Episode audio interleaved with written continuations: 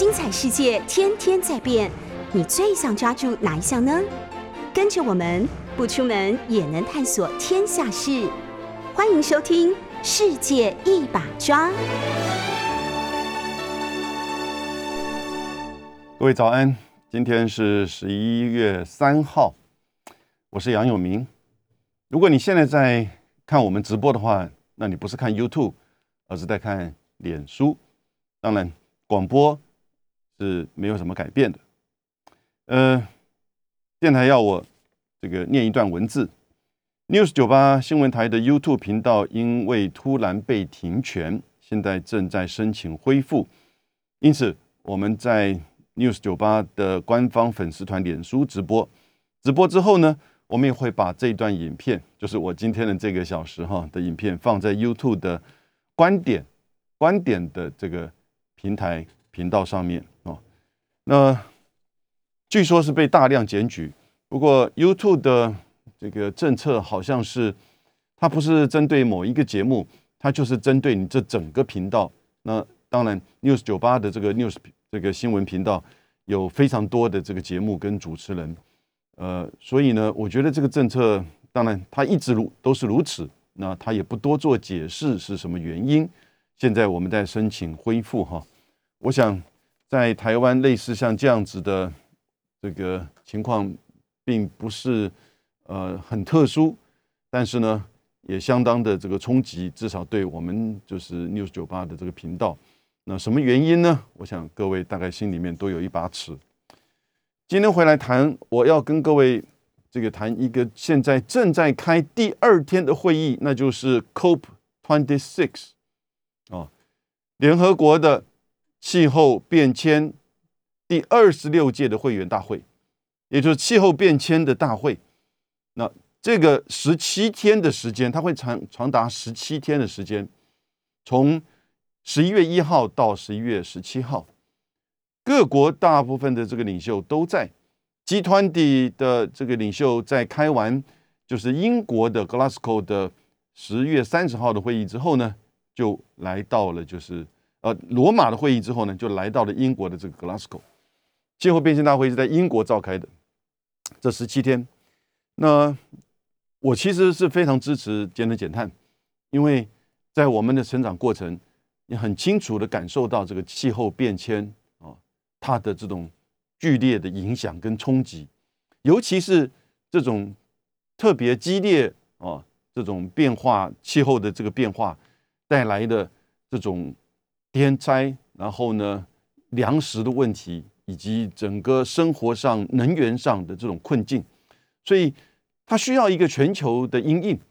纽约时报的专栏作家 Thomas Freeman，哎，他这两天一篇很有趣的文章。他拿一个什么东西做比喻呢？他说：“如果美国遭受到外星人攻击，中国跟俄罗斯会不会来帮助美国？”他说：“这个听起来好很可笑的一个问题。可是，在一九八五年的时候，哈，那个时候美国的雷根总统和苏联啊前苏联的最后一个总书记戈巴契夫在高峰会结束之后，两个人共同散步。雷根就问戈巴契夫。”这是戈巴契夫之后自己这么讲的，所以这是真实的一段话。雷根就问戈巴契夫：“如果外星人攻打我美国，你苏联会不会来帮助美国？”戈巴契夫没有思考，马上说：“当然一定会。”哦，然后他之后回复这个回忆这段话，那当然已经冷战结束了之后呢，他说：“其实代表了一个蛮有趣的一个观点。” Thomas Freeman 呢就用这样一个观点来比喻：如果今天美国遭受到外星人攻击，中国跟俄罗斯会不会来帮助美国？也就是说，它其实重点不是说外星人，而是我们现在其实整个地球都遭受到来自于这种全球温室效应所产生的气候变化的共同的威胁啊和冲击。所以这个时候已经不是说谁跟谁对抗，不要再进行军事竞赛，也不要再进行太空竞赛。这是 Thomas Freeman 他说，而现在要进行什么？要进行。这个温室气候变迁的阴影的这个竞赛，哦，大家要比，大家要积极的共同的啊，把它当做一个共同，像是外星来的敌人一样去这个面对。我这个逻辑似乎好像诶蛮有趣味，也解释得通。但是呢，这里面你就延伸出来哈很多很有趣味的，而且我觉得气候政治已经形成。什么时候呢？当然老早就有这样子一种就是竞争，但是特别在罗马的集团体会议结束之后，当拜登在记者会，因为他知道从罗马到格拉斯哥，从集团体到气候变迁大会，这是连在一起。那他知道中国大陆和俄罗斯不会参加，没有参加集团体会议，也不会参加，就是他们的元首啊，这个格拉斯哥的气候变迁大会。当拜登说我们对这个感觉到很失望。而他们采取的这些作为也没有提出新的承诺，因此我们感觉到非常的失望。他的国安顾问朱立文也同样以这个观点来批中国大陆和俄罗斯。当这两个人，美国的领导人、美国的总统，在这样的一个场合一开始的时候就这么说的时候，只是因为中国大陆普京和习近平两个人没有去罗马。和这个格拉斯哥气候变迁大会也没有提出新的哦，就是减碳的这些作为。所谓新的，也就是在今年的四月，美国召开拜登亲自召开四十多个国家的气候高峰会的时候呢，然后呢，到现在，或者是说从去年的会议啊，去年因为没有举办这个气候变迁大会，所以去年本来应该召开的会议，所以去年在联合国大会有一些国家提出了。对于这个气候变迁的新的政策，包含中国大陆，二零三零、二零六零，就是在去年的九月的联合国大会，中国大陆提出的。可是从那个时候，经历了四月份拜登主持的气候变迁大呃气候变迁高峰会，到这一次的 COP twenty six，他说没有看到中国大陆和俄罗斯提出新的节能减碳的这个承诺，因此他觉得非常的失望，disappointed。当这个话讲出来的时候啊，中美之间的气候政治的竞赛或者是对抗就开始了。之前只不过是各自在就是表态，尤其是川普时期、特朗普时期，甚至还退出，就是联合国的这个巴黎协议，那个是二零一五年的时候。可是呢，拜登这一段时间上来，这个不到一年的时间，他把气候变迁呢，climate change。视为他的这个使命，他还任命了他过去的好朋友，曾经做过参议员、国务卿的 John Kerry 哦，克里或者是凯瑞，那来做就是气候变迁特使。他就是要在这一次这两个礼拜，在英国的气候变迁大会，要能够完成。一方面是他觉得气候变迁应该要有的方向哦，跟政策。另外一方面，要凸显美国在全球还是最主要的主导者、议题的制定国家。那这样子的，就是多重的这个功用呢。然后他发现到，哎，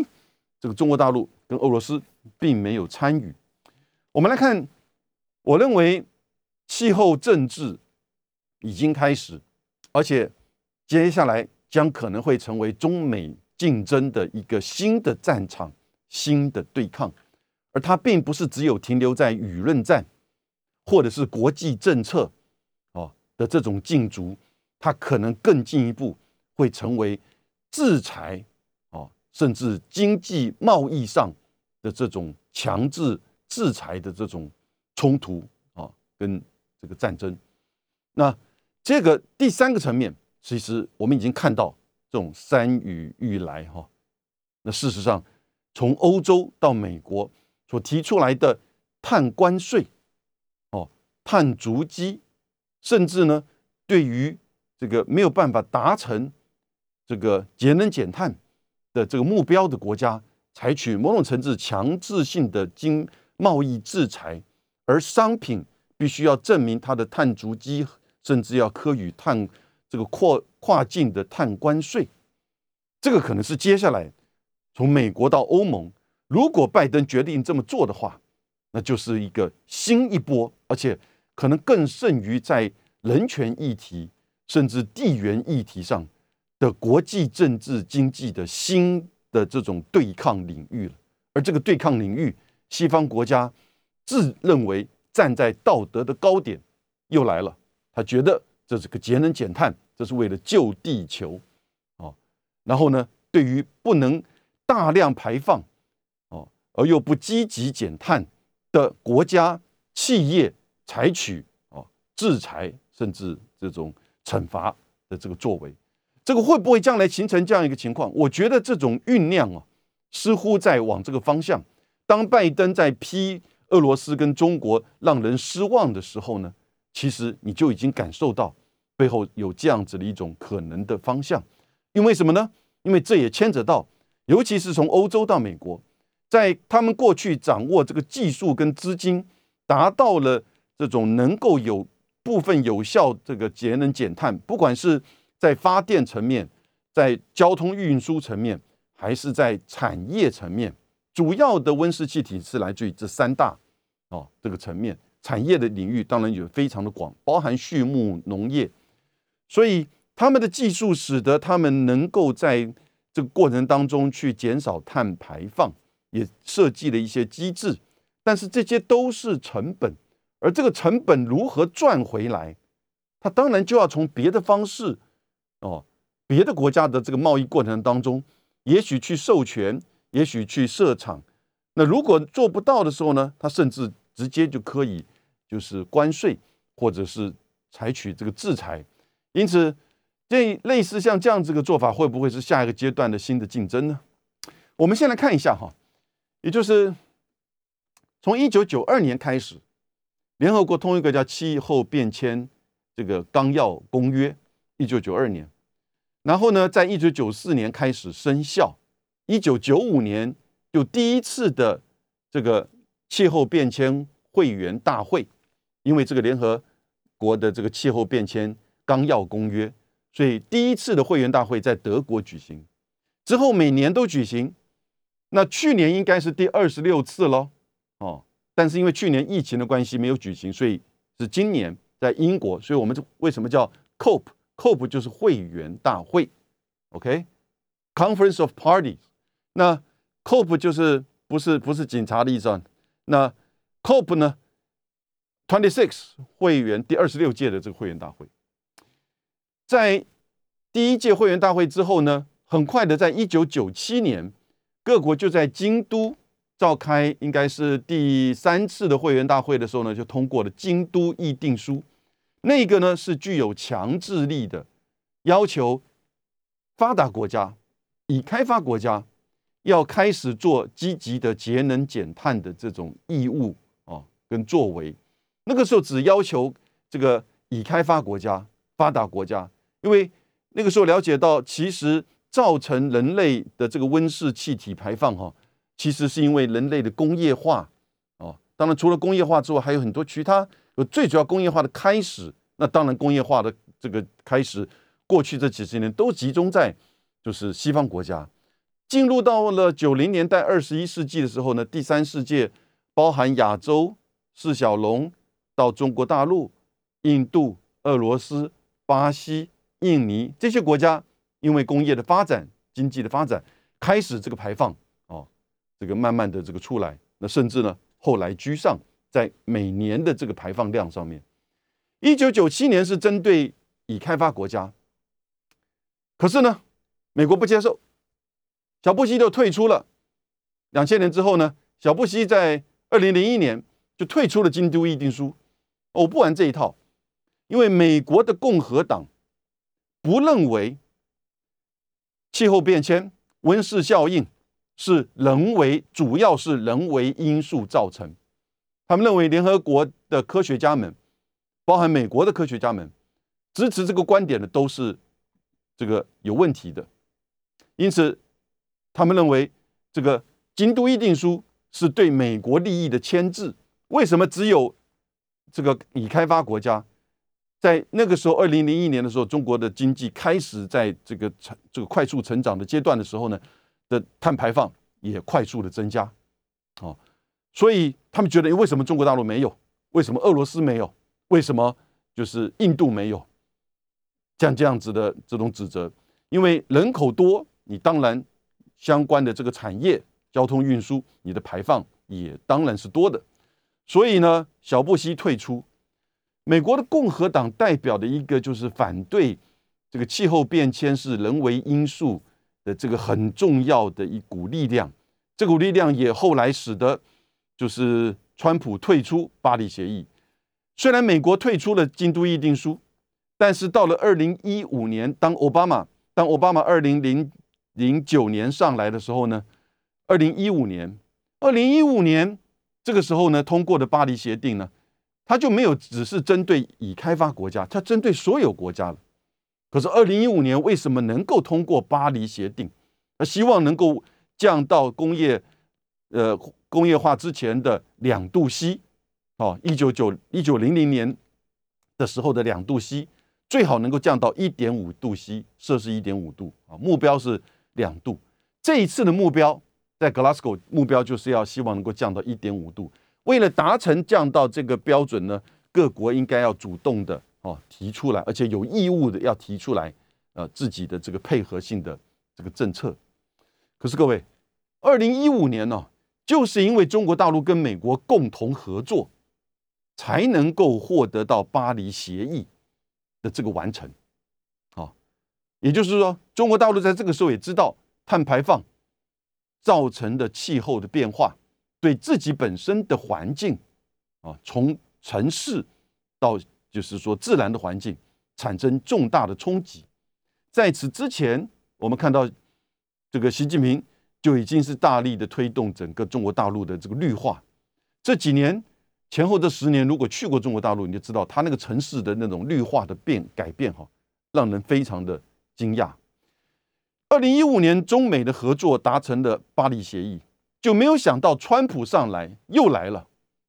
他马上就退出了，就是巴黎协议。这个时候，美国不玩了。我很少看到有怎么样过于这个非常积极的批判美国在气候变迁这个政策态度。媒体大概当然是反对，哦，但是都是一句带过，也没有对美国采取任何的这种制裁。的作为啊，拜登上来，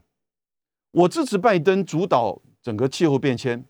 啊的这个协议。我觉得需要一个领导人，需要一个领导人。那拜登上来把这个当做他的使命。我刚刚讲的，所以在这一次呢，你看到他就提出了，就是在美国，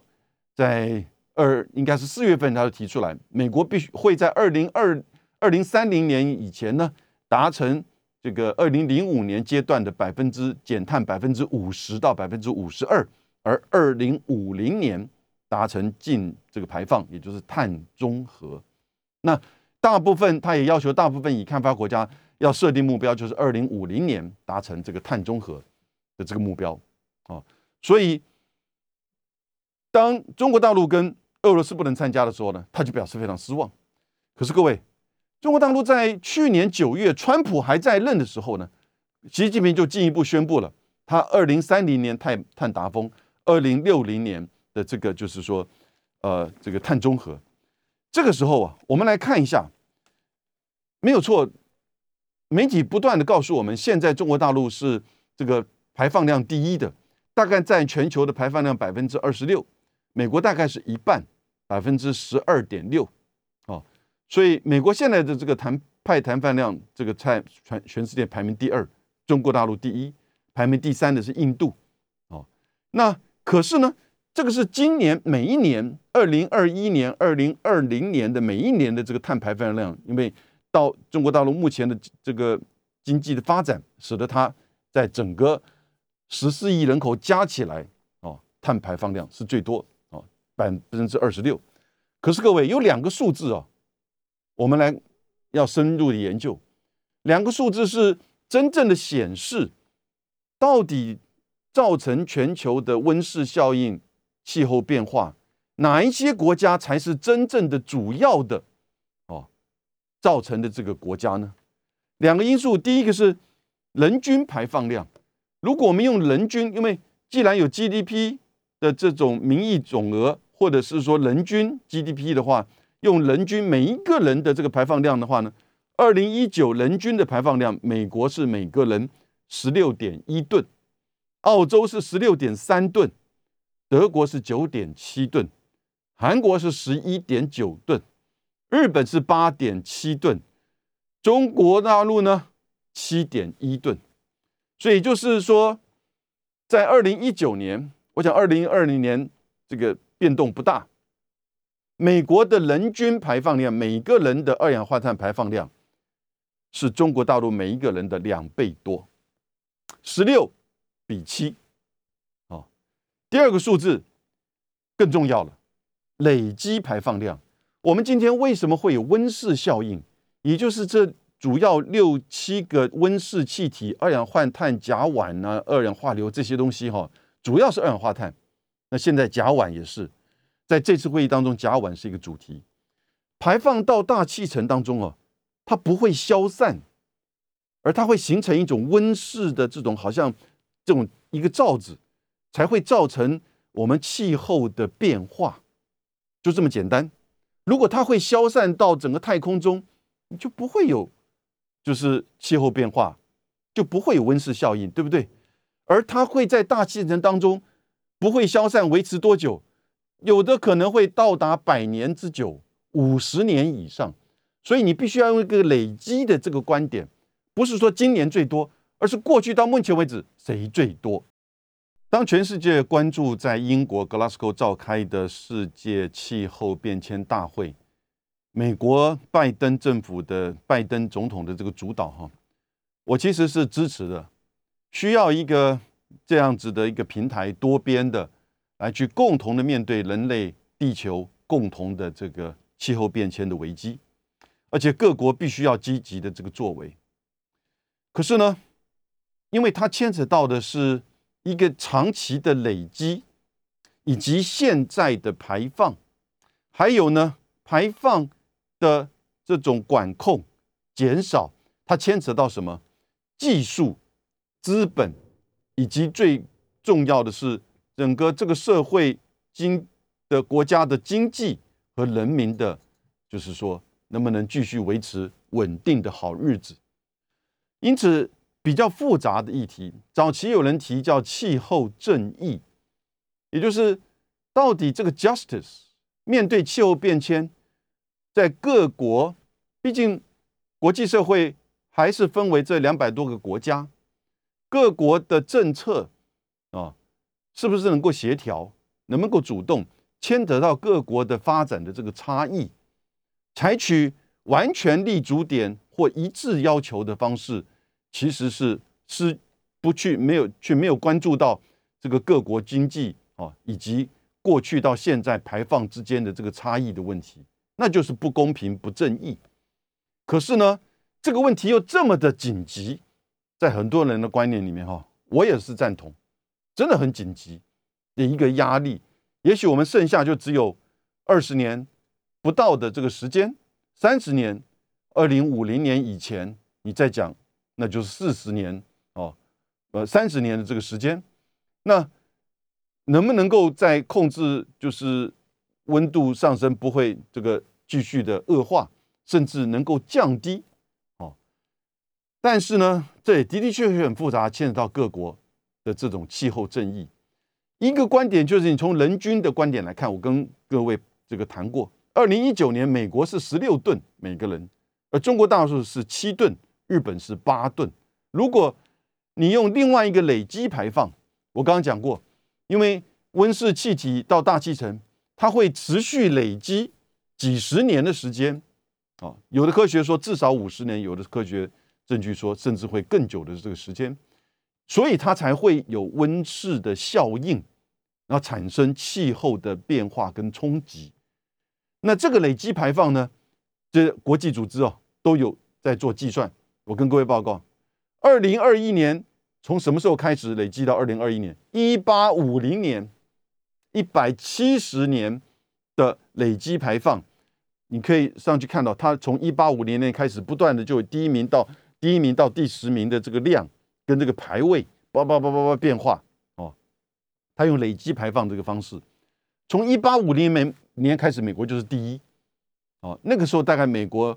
一年一八五零年的时候，他们说大概就有一千百万瓦，哦，一千个吉瓦，那或一千吨，一千这个百万吨，所以到了二零二一年，整个累积的排放一百七十年下来，美国累积五千零九十一亿吨，五千零九十一亿吨，中国大陆呢一半，两千八百四十五亿吨。俄罗斯一千七百二十二亿吨，巴西一千一百二十九亿吨，印尼、德国、印度，印度是八百五十六亿吨，英国七百四十三，日本呢六百八十亿吨，哦，六百八十亿吨，所以美国到目前为止一百七十年总共累积排放了五千亿。哦，五千亿，五千零九十一了，五千亿吨。中国大陆呢，一半，两千八百四十五亿吨。所以各位，我如果我们从个人排放到总体排放，你来看，当然中国必须要面对，因为它的排放其实是越来越多，尤其过去这十年，这是一个对它非常大的一个挑战。我想对每个国家，对它的经济，对它的环保，对它的工业化。发展都是很大的挑战，可是呢，我只是要提供这个数字，就是说哈，现在国际上的这个认为，我刚刚一开始讲的，拜登说对于习近平、对于普京很失望，然后我们就看到国际媒体开始在批中国、批俄罗斯，然后呢，甚至有台湾的这些国际组织啊，一些台湾的这个民间组织人参加这一次，有很多台湾人参加这一次在英国的这个气候变迁大会，很多人啊。然后呢，他们说有三个三个导弹鬼造成这一次的这个二十六次缔约方会议是有三个导弹鬼，这三个导弹鬼都没有出席，一个是英国，一个是俄罗斯，一个是巴西。那金砖四国当中只有印度出席，而印度提了一个让人很失望的，他目标是到二零七零年才要达成碳中和，比中国还晚十年，而他并没有说什么什什么时候达成碳达峰哦，但是呢。居然这个三个捣蛋鬼的说法被台湾的报纸当做一个标题，哦，这个时候啊，我觉得一方面是我们台湾有角度去提出这个批评吗？各位，你知道台湾台湾一年排放多少？三亿吨，占全球的比例不高，可是哈，每个人的人均排放是多少？十二亿吨。那就是非常高了。我刚刚讲，美国才十，美国是十六，中国大陆人均才七，哦，德国九，韩国十一，我们跟韩国差不多。可是呢，台湾人均也达到了这个十二，所以我们有没有角度去批评哪一个国家是导弹鬼？如果从人均的这个角度而言的话，那台湾是个更大的这个导弹鬼咯。我们自己现在设定的目标的气候变迁因应法要通过的。也是以二零五零年达成碳中和，但是你知我知，政府也知，做得到吗？光是说二零二五年绿能要达到百分之二十，我们只剩四年了，做得到吗？对不对？合适的公投都不愿意让它过，合适恢复做得到吗？对不对？那风电。这个风力发电或者是太阳能在台湾能够达到百分之二十吗？你就算恢恢复合适都做不到百分之二十，在二零二五，而你二零五零年要达成碳中和的目标，我觉得这个饼不能乱画，自己要务实的检讨，做得到做不到，而跟着西方媒体在指责俄罗斯、指责中国、指责巴西，他们的人口是多少？他们的人均排放是多少？他们跟西方国家累积比起来的排放是多少？他们过去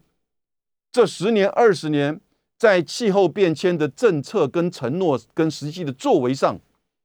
是不是一直努力的在做，也不断的这个大步的在往前进？还是有一些国家不断的反复退出京都议定书、退出巴黎协议，对不对？到今天，美国还有共和党的参议员五个参议员哦，共同署名寄一封信给美国政府，要求美国政府要提供拜登所承诺的节能减碳的这些细部实施的背后的证据。他认为整个拜登的气候主张、气候政策是虚伪的，是虚伪的。也就是到现在为止，美国的今天呢，正在召开 Glasgow 的气候变迁大会的同时，美国共和党的参议员至少有五个人批评拜登在 Glasgow 的承诺以及他的一切的这个主张是虚伪的。你可以想象，你可以想象，明年的选举，民美国的其中选举到二零二四，如果川普又回来，如果共和党又主导了国会。拜登所说的一切的预算跟法案能够执行吗？这就是美国现在内部的政治，以及美国内部有一群以政治为诉求的这样子的，就是共和党人哈，对于气候议题是完全不买单的，而且批评拜登所做的是虚假的，是虚伪的。那这样子的一个美国的主导，当他在。英国大声的疾呼，大家要共同的来去这个努力的推动气候变迁的新的承诺的时候，他就会觉得哦，那你回家了之后，你能不能自己能不能够做到你所承诺的东西呢？然后呢，他转而批评这个中国、俄罗斯，你们两个为什么不来？为什么不呼应我？为什么不提出新的就是这个节能减碳的这个方案？你是？你是现在是中国是这个排放第一大国哟，哦，俄说俄罗斯也是前面名列前茅哟，哦，所以以这样一个情况，我觉得其实这个就就变成就气候政治了，两个层面，美国内部的气候政治，第二个呢，国际层面的这个气候政治，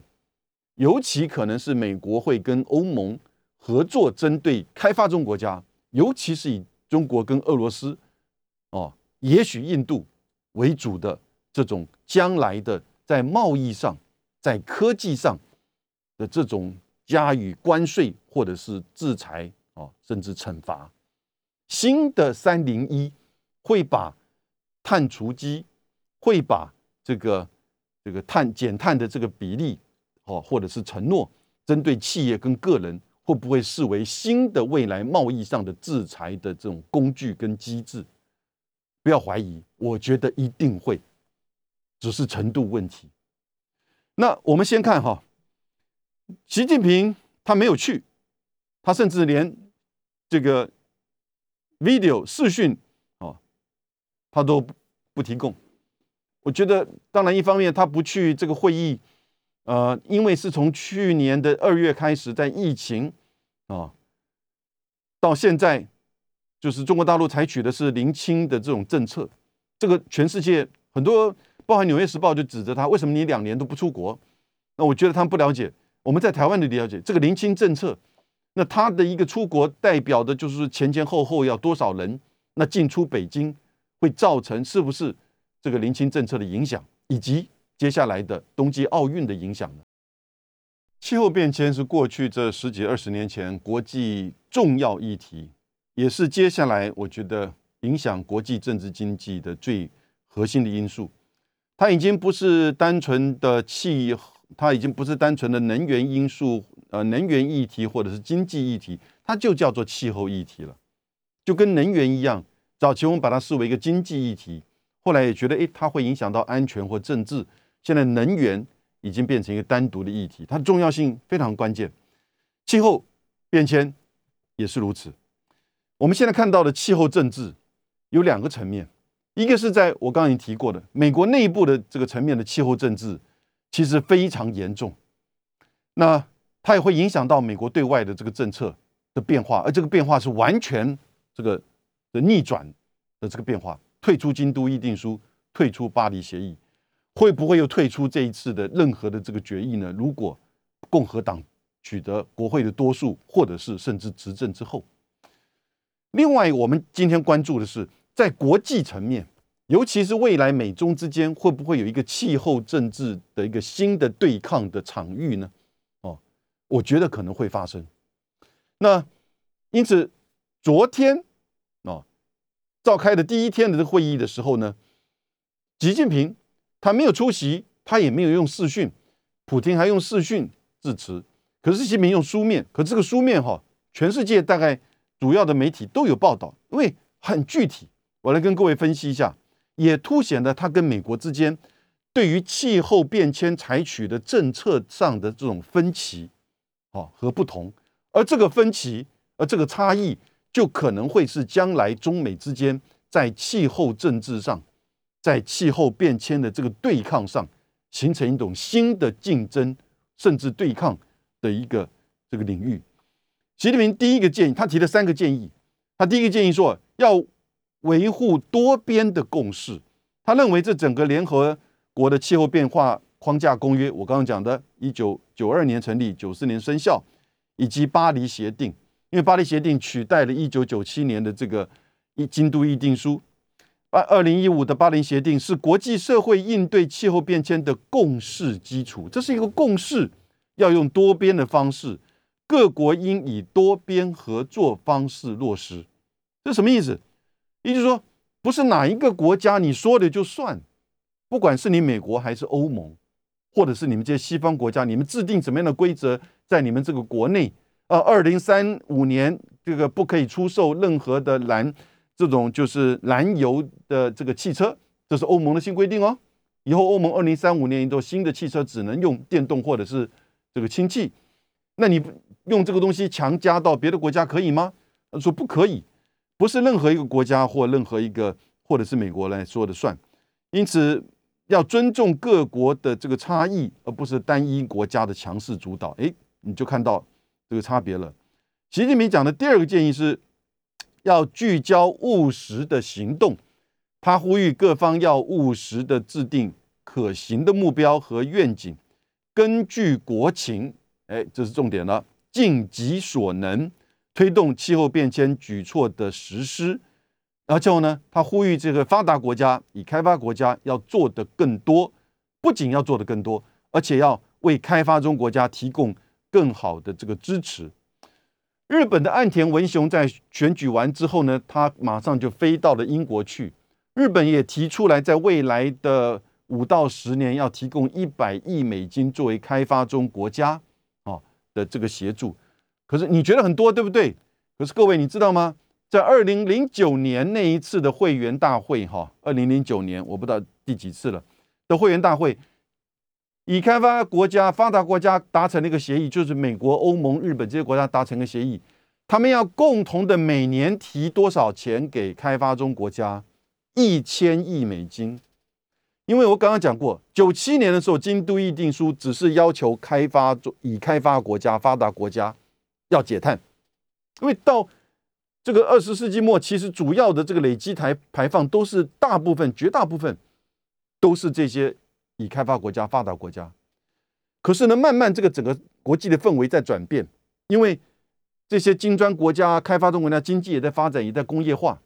所以呢，他们也觉得也自己要担负这个责任。可是你跟这些已经排放了这么多，而且持续排放的这些国家比起来，那当然不能比。那第二个是。这些国家的技术的领先，那减排减碳不是一件简单的事情哎，那是高科技啊，环保的科技，而且它的成本很高啊。你就算取得了这个免费的科技，你造成你去做这些这个减碳的措施，你的产品加上这些成本就不得了啊。所以它会造成整个开发中国家的人民就没有办法过好日子了。就因为这个节能减碳，就被已开发国家又再一次的把这个爬上去的梯子给踢掉了。什么意思？也就是说，这个已开发国家它爬到了这个文明发展的工业化的人民过好日子的这个上层，然后就把这个梯子给踢掉，不让你下面开发中国家跟上来、赶上来、超越它，然后呢，成为新的这个地区的这个强国甚至霸权。哦，这是我们常看到的。过去针对科技的、贸易的。现在来了，那就是什么？那就是气候的，对不对？因为他掌握技术，他掌握贸易，所以呢，二零零九年这个整个国际氛围的变化的时候呢，大概就觉得说，开发中国家也也要有责任哦，尽己之能去做到节能减碳，减排。那但是呢，已开发国家、发达国家要帮助，所以就共同提了一个承诺，每年一千亿，而且在技术层面呢，要怎么样的做这种比较有效的协助和移转，这个叫开发合作。各位，二零零九年达成的这个协议，到现在为止没有做到，没有一年做到。到后来就个别国家提出，还远低于你说日本五到十年一百亿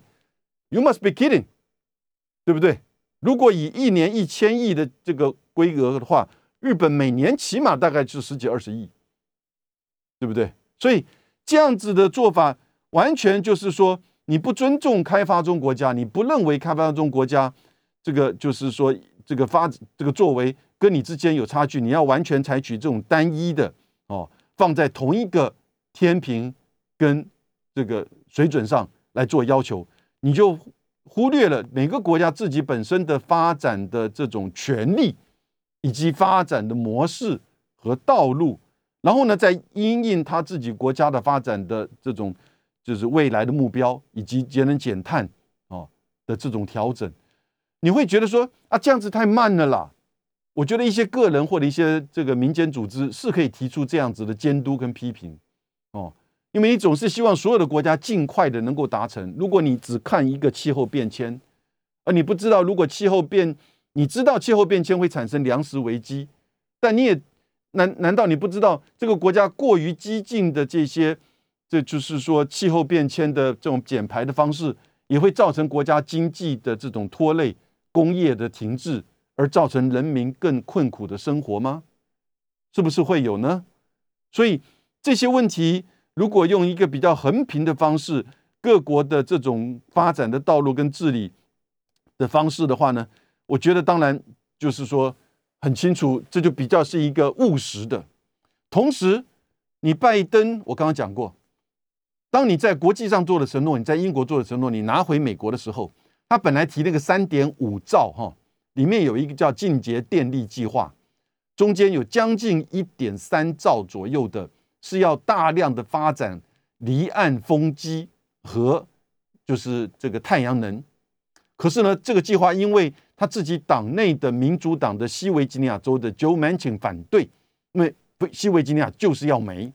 所以呢，他就在现在把它整个缩水，从三点五兆缩水到一点七五兆，都还不一定能过关呢。而被缩水的就是那个离岸风机，所以美国自己做得到他所承诺的二零三零减碳百分之五十吗？如果你没有离岸风机，你也持续的这个燃煤用这个天然气，你事实上做得到吗？所以你千亿的资金也完全每年千亿也不提供给这个开发中国家。习近平讲的第三点是说。希望是加强这个整个绿色的转型，要以科技创新为动力，推进就是能源的资能源资源产业结构、消费结构的转型升级，以及推动经济社会绿色发展。